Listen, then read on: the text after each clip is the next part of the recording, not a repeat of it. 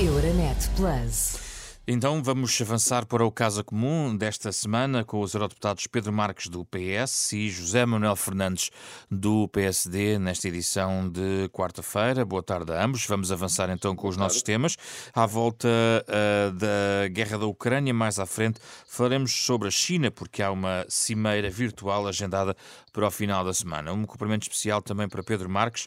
Uh, já temos tido aqui o José Manuel Fernandes neste espaço, mas hoje temos também o eurodeputado do PS, Pedro Marques. Aliás, começa por si, Pedro Marques, em relação à guerra na Ucrânia. Nas, últimas 24 horas um, tivemos reservas de algumas diplomacias em relação aos desenvolvimentos que surgiram das negociações em Istambul entre a Rússia e a Ucrânia. Hum, qual é a sua percepção sobre aquilo que pode significar verdadeiramente este desenvolvimento das últimas horas, que possa eventualmente levar até à paz que todos desejamos naquela eh, zona do globo? Boa tarde, uma vez mais, muito obrigado pelo convite para participar neste programa. Meu cumprimento ao José Manuel Fernandes, meu colega no Parlamento Europeu e também aos ouvintes da Renascença. Um, de facto, um, nós temos que olhar sempre com uma esperança, mas uma esperança, eu diria, prudente, uh, contida relativamente a esta evolução. Uh, todos queremos uma evolução para a paz, todos queremos uma evolução para a estabilização no conflito, mas é verdade que a Rússia, em particular na fase inicial, antes do início do conflito, uh, apresentou algumas, algumas posições que depois não se vieram a confirmar uh, relativamente a, ao desenvolvimento do conflito.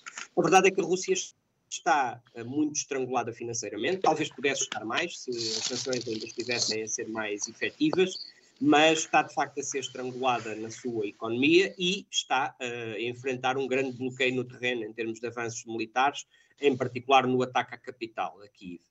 E, portanto, este, este anúncio das, da, da, Rússia de que se concentraria em operações apenas no leste, na região mais próxima do Donbass, e um, esta aparente abertura para negociações que até poderiam envolver ao mais alto nível os dois presidentes, Putin e Zelensky, tem que ser vista como um sinal de esperança, como lhe digo. Um, vamos ver se se confirma. Sabemos que a questão da neutralidade parece ser algo que está mais próximo de algum tipo de acordo, a neutralidade da Ucrânia, bem entendido, de acordo com as declarações existentes. Sabemos também que um, a questão de, do território da Ucrânia, da Ucrânia, da integralidade territorial da Ucrânia, é um assunto mais complexo, tem sido mais complexo. Uh, vamos ver como é que as partes o, vê, o fazem evoluir. O alto representante europeu, José Borrell, há dias atrás, disse que considerava que esta guerra teria um desfecho uh, em um prazo de cerca de duas semanas. Uh, nós sabemos de facto que as forças russas estão muito esgotadas no terreno, com dificuldades de abastecimento logístico e com dificuldades de progresso no terreno, e esperamos que, obviamente, toda a pressão internacional que tem sido feita e todas as, a própria digamos, pressão que existe dentro da própria Rússia eh, para, para que Putin pare esta guerra eh, venha de facto a dar frutos. José Manuel Fernandes, é um dos, eh, enfim, uma das questões em cima da mesa aqui tem a, tem a ver com a defesa da própria Ucrânia e a já muito debatida a neutralidade, mas um dos, uma das hipóteses em cima da mesa que foi, enfim, divulgada de, por parte de Kiev seria uma espécie de cláusula de defesa coletiva da Ucrânia, que seria garantida por cinco países com poder de veto no Conselho de Segurança da ONU e outros países, eh, como a Turquia, a Alemanha, o Canadá, a Polónia ou Israel. Seria execuível uma defesa deste género da Ucrânia que eventualmente possa eh, conciliar a necessidade de defender um país que tem estado sistematicamente a ser, eh, enfim, eh, retalhado nas suas fronteiras e uh, também uma relação mais calma com o seu vizinho russo?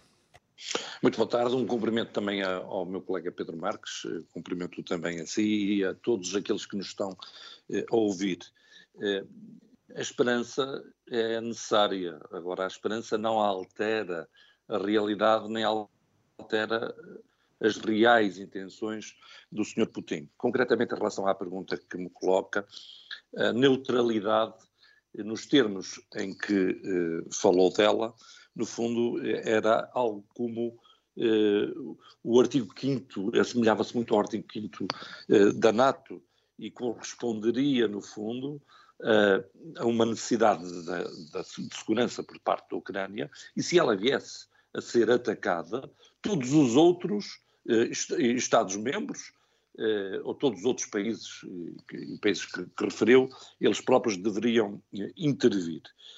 É uma forma, seria uma forma, de, por um lado, de se dizer que havia uma neutralidade, ainda que fosse uma neutralidade encapotada, porque haveria aqui uma defesa assegurada por parte destes países e seria um modo de todos ficarem bem na fotografia do Sr. Putin vir dizer que uh, há neutralidade por parte da Ucrânia, mas por outro lado também o, o, presidente Zelensky viria dizer que assegurou a defesa da Ucrânia. Aliás, a Ucrânia só veio falar da possível adesão à NATO depois de ser agredida pela Rússia. Nós nunca podemos esquecer isso. Depois da anexação da Crimeia, tal como eu tenho referido, por exemplo, a Finlândia, só vem colocar agora a possibilidade de, de aderir à NATO por uma questão também de proteção e face à agressão eh, da, da Rússia.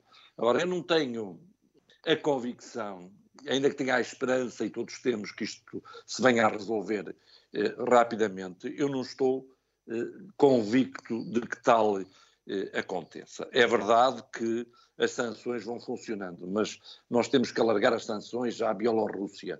Eh, nós, para além disso, os intermediários que estão a ajudar a contornar as sanções, também eles têm que ser atingidos. Nós temos que reforçar essas mesmas sanções. E depois, temos que evitar a compra de carvão e de petróleo no mínimo, eh, porque aparentemente nós estamos a sancionar e bem. Eh, no entanto, nós estamos a pagar o triplo daquilo que pagávamos antes. Eh, para se ter uma ideia, nós já pagamos desde o início da guerra 20 mil milhões de euros em produtos importados da Rússia eh, e se isto, se isto continuasse até, até ao fim do ano, serão 200 mil milhões de euros até 2022, quando nós costumamos importar só 64 mil milhões. O que é que isto quer dizer? Quer dizer que estamos a pagar o triplo à Rússia e nós estamos a financiar as armas eh, da Rússia. E ainda que nos custe, nós temos que avançar rapidamente para a nossa independência. Aliás, a chave eh, de tudo isto é, no fundo, a nossa eh, autonomia estratégica. E se tal não é possível no gás, é essencial que se avance para, é, para o fim das importações hum. no que diz respeito ao carvão e também ao petróleo. Deixe-me colocar-vos uh, ambos a outra pergunta que tem a ver com a moeda negocial.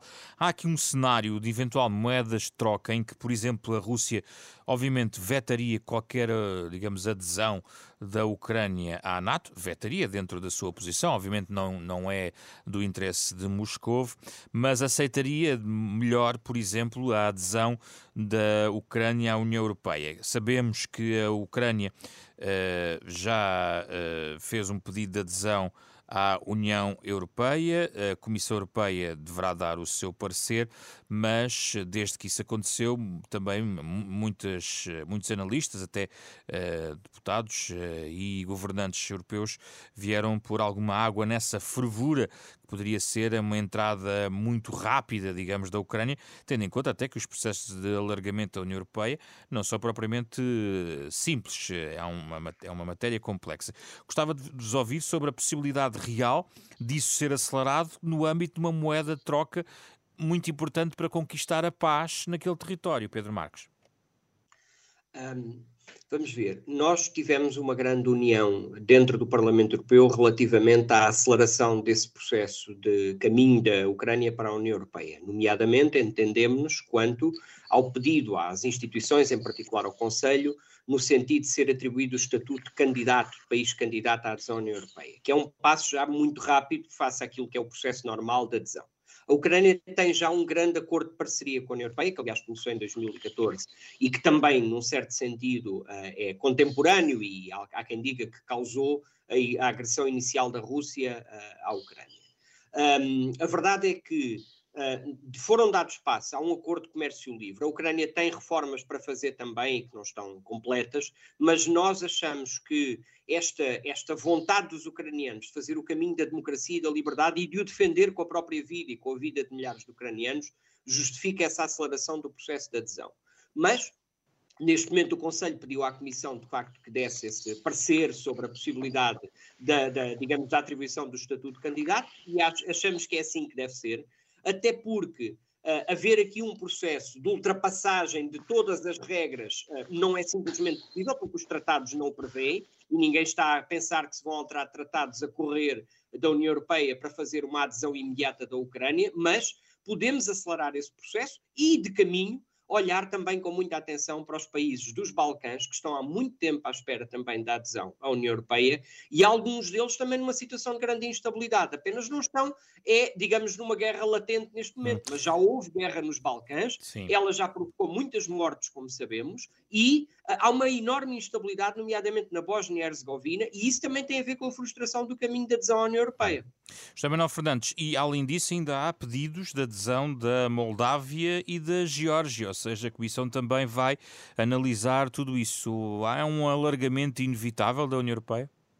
Bem, mas isto era um sinal importantíssimo uh, aceitar-se e dizer se aceitamos o, o pedido uh, de adesão. Se olharmos para a Turquia, a Turquia manifestou, uh, intenção de aderir e candidatou-se em 1987 e só foi declarada elegível para aderir em 1999 e ainda não aderiu. No entanto, tem recebido eh, muitos recursos financeiros através daquilo que chamam um instrumento eh, para pré-adesão.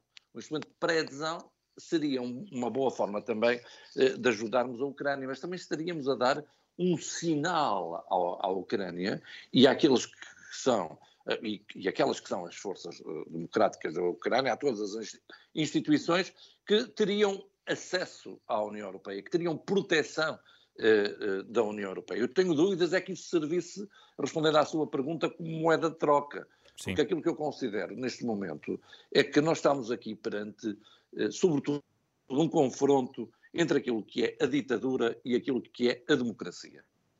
E uma das preocupações, precisamente, do Sr. Putin é que um país grande como a Ucrânia venha a ter sucesso em termos económicos e que depois os próprios russos olhem para o lado e digam assim, afinal, eh, a Ucrânia está a conseguir, eh, tem eh, instituições que funcionam, é uma democracia e com grande crescimento económico, e isso eu não tenho grandes dúvidas que é também uma preocupação do Sr. Putin. Mas o simples aceitar-se a adesão e o início do processo de adesão, que não é imediato. Eu já aqui referi que a Croácia eh, só aderiu em 2013 à União, mas a pré-adesão foi em 2003, portanto demorou 10 anos. Mas só esse passo é importantíssimo. Claro que isto altera depois a própria arquitetura. É um país de 40 milhões. A França há de olhar para a Ucrânia e, os agricultores vão dizer, bem, onde é que, como é que se vai fazer agora com a política agrícola comum, uma vez que a Ucrânia tem ali grandes produtores. Mas era um desafio, e é um desafio que nós devemos colocar em cima da mesa, que demora tempo, é preciso que, que as regras sejam respeitadas, que efetivamente as instituições estejam consolidadas e, por exemplo, há uma condição que é não haver disputa na integralidade territorial que neste momento eh, não se cumpre. Mas isso não significa que não se diga que se aceita o pedido Sim. de pré-adesão. Vamos só fechar a questão da Ucrânia, vamos ter que falar aqui sobre a China muito rapidamente, mas uh, vamos falar ainda sobre a Ucrânia neste tópico. Pedro Marques uh, causou aqui alguma celema as palavras de, do presidente Zelensky, que colocou Portugal no grupo de países europeus mais relutantes em tomar decisões no apoio à Ucrânia. Uh, a embaixadora da Ucrânia em Lisboa depois veio clarificar que precisa, Portugal deveria definir mais claramente a sua posição e gostariam de ter uma posição mais forte do Partido Socialista e um apoio forte e claro por parte do governo. Isto são palavras da embaixadora da Ucrânia em uh, Lisboa.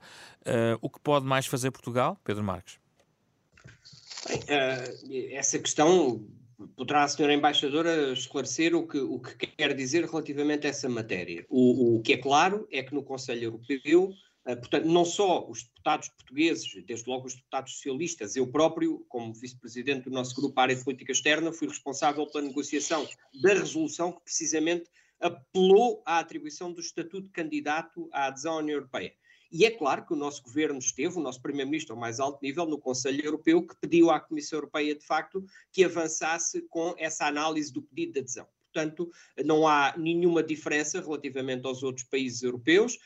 Um, vamos lá ver, é evidente que se nós olharmos para as declarações que têm sido feitas por alguns países do leste europeu, a Polónia, os países bálticos, etc., alguns deles até criam uma alteração de tratados para uma adesão imediata. Mas, de facto, o presidente Macron, o chanceler Scholz, uh, o nosso, o nosso primeiro-ministro, a generalidade dos, dos, dos países ocidentais disseram vamos cumprir os tratados, vamos cumprir as regras. E, portanto, eu penso que nesse sentido estamos muito alinhados com a generalidade dos países ocidentais, percebendo, obviamente, as preocupações de segurança dos países bálticos e dos países que fazem fronteira com a Ucrânia e que sentem mais a ameaça russa uh, nas, suas, nas suas fronteiras, mas ninguém pôs em cima da mesa, neste momento, de forma séria, uma alteração de tratados por uma adesão imediata. Portanto, nesse sentido, acho que Portugal alinhou com a generalidade do Conselho Europeu no sentido da atribuição de, de, um caminho rápido em direção à Europa para a Ucrânia. Acho que aí estamos todos completamente alinhados. José Manuel Fernandes, uh, o quase do, do presidente Zelensky, como é que deve ser interpretado?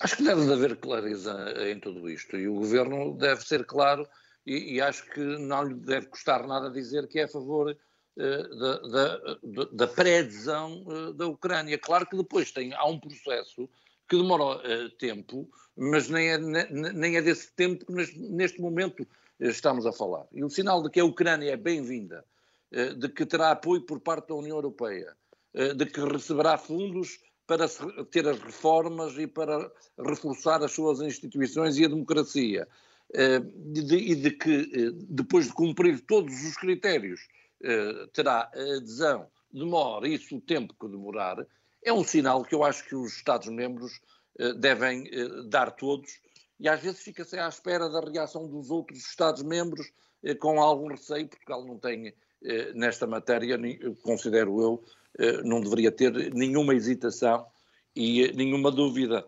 Às vezes é questão também da forma como se diz.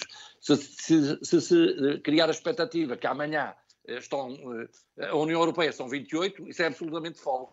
Mas se dizer que se aceita uh, o pedido de adesão e que há um caminho para essa adesão, cumprindo-se as regras que todos sabemos uh, quais são, acho que isso uh, que é algo que já deveria estar assumido. E se olhar para o Parlamento Europeu, numa resolução onde eu também fui, fui proponente, isso está bem claro. A posição da Presidente da Comissão Europeia é claríssima. Pois claro que há hesitações no Conselho e há bocado, não é por acaso que eu falei, por exemplo, no impacto que a Ucrânia teria em termos uh, Da política agrícola francesa. Da política é? agrícola comum, claro. claro. E neste Muito... momento o Sr. Macron está em eleições. Tá. E isso também o condiciona, como é evidente. Claro. Isso faz e... lembrar também a posição da França em relação ao Mercosul, que usa o, o pretexto ambiental para não avançar para a aceitação do, já é, do, acordo. Esse já é um tema de abril, digamos assim. Vamos, o, o, mês de abril começa com uma cimeira virtual entre a União Europeia e a China na próxima eh, sexta-feira. Pedro Marques, sabemos que naturalmente a crise, a guerra na Ucrânia uh, é um tema central deste encontro. O que é que a União Europeia deve obter da China? Uma garantia de neutralidade, uma garantia mais profunda, de, digamos, de uma manobra diplomática que ponha fim definitivo à guerra na Ucrânia? Bem, uh, eu acho que esta cimeira é importante. Um, a União Europeia uh, tem que ter uma abordagem, eu diria, prudente nesta cimeira. Nós não podemos estar em, passa a expressão, em guerra com todas as, as potências regionais do globo, uh, não, do, do, do, mundo não ocidental ao mesmo tempo. A expressão em guerra, entre aspas, evidentemente. E, portanto, claro que temos que falar com a China, sem pôr de parte questões críticas que temos com a China, como as questões de direitos humanos, nomeadamente, uh, que estão muito por resolver, mas temos que conseguir falar com a China neste momento. Não me parece que seja realista pensar que vamos obter uh, subitamente uma posição de neutralidade da China. A China sabia, uh, digamos, qual era o caminho que a Rússia estava a fazer, porventura melhor do que qualquer dos ocidentais, na altura do encontro entre o Sr. Xi Jinping e o Sr. Putin, e, portanto, a China não está numa posição de neutralidade neste momento, mas a China um, tem tem dado sinais de que não lhe interessa a continuação desta guerra e desta instabilidade global provocada por esta agressão russa. E, portanto, não esperando que desta cimeira saia uma, saia uma posição de neutralidade da China, mas, de facto, uma afirmação clara de que a China está do lado do caminho para a paz no contexto desta agressão e de que esta agressão uh, tem que parar o mais depressa possível e, portanto, tem que ser retomado o caminho da diplomacia Uh, isso parece-me que é perfeitamente legítimo que se espere da parte da China. A China tem feito um caminho, uh, digamos, perfeitamente assumido no sentido de se tornar de facto a maior potência global, é isso que ambicionam os seus líderes, uh, e a China não lhe interessa, estou convencido, uma confrontação permanente com o mundo ocidental, Uh, e, e não, não, lhe interessa certamente que haja aqui uma espécie de, de, guerra fria em que a China e a Rússia estejam do lado e o mundo ocidental todo do outro lado. A nós isso também não nos interessa. Portanto, acho que todos temos que contribuir para que uh, a paz seja alcançada neste conflito e que a diplomacia volte a fazer o seu papel e depois procuremos estabilizar a economia global o mais depressa possível. Uh, fechamos com a opinião de José Manuel Fernandes sobre o mesmo tema, sendo, lembrando eu apenas que o Parlamento Europeu tem sido bastante crítico em relação a, do ponto de vista comercial, em relação aos passos que a China vai dando. Há várias resoluções que têm tido, aliás, votações muito expressivas no Parlamento Europeu, para já não falar uh, de medidas eh, anticoncorrência e no plano comercial e das importações que a própria Comissão tem uh, desencadeado relacionado com a China. José Manuel Fernandes. E temos estado muito bem. Nós não podemos cometer com a China o erro que também cometemos com a Rússia. E por isso eu insisto muito naquilo que é a nossa soberania europeia, a nossa autonomia estratégica. Repare, nós, nós dependemos da China em mais de 100 matérias eh, primas críticas para a indústria eletrónica, para a química, para o farmacêutico. Portanto, nós temos também, em relação à China, de percebermos que eles são eh, um regime de partido único, marxista-leninista, eh, são uma ditadura, os direitos humanos não são respeitados e não será por acaso que também dificilmente deixarão eh, cair a Rússia. Se a eh, China assumisse que não apoiaria de nenhuma forma a Rússia e se deixasse de ser neutral, eh, a guerra acabaria, estou convicto, rapidamente e a própria Rússia, se calhar, nem teria avançado para esta guerra sem ter a garantia da China de ter alguma uh, neutralidade. E por isso o papel da China será sempre um papel uh, dúbio. Agora, nós temos de exigir reciprocidade e por isso uh, o Parlamento Europeu tem estado muito bem nas suas posições. Nós devemos cooperar, por exemplo, nos objetivos globais e nos desafios globais, o combate às alterações climáticas é dos mais evidentes mas também temos que competir com a China e também temos de a confrontar com aquilo que são os desrespeitos, eh, com, com aquilo que é a perseguição que faz, por exemplo, ao povo eh, uigur, a, a, a, atitude em relação eh, a Macau, a Hong Kong, a repressão constante. Portanto, não, essa nossa eh, matriz nós temos de a ter. É, nós não podemos é fazer de conta que a China eh, poderá vir a ser ou é eh, um, um, espaço onde a democracia vai ali existir de repente e, e com o qual nós só, só importamos e com prejuízo muitas vezes para empresas nossas, e por isso eu dizia há bocado que a palavra reciprocidade tem de existir e não, também, também não, temos, não, podemos, não devemos ter medo hum. de falar até em sanções, nós não podemos estar a importar produtos com origem na região eh, dos Igures quando eles estão a ser completamente dizimados. Pedro Marcos, José Manuel Fernandes, muito obrigado pela vossa disponibilidade. Foi o caso comum desta semana. Euronet Plus. Milano. Zagreb. Bruxelas. Sofia. Riga. Euronet Plus, a rede europeia de rádios para compreender melhor a Europa.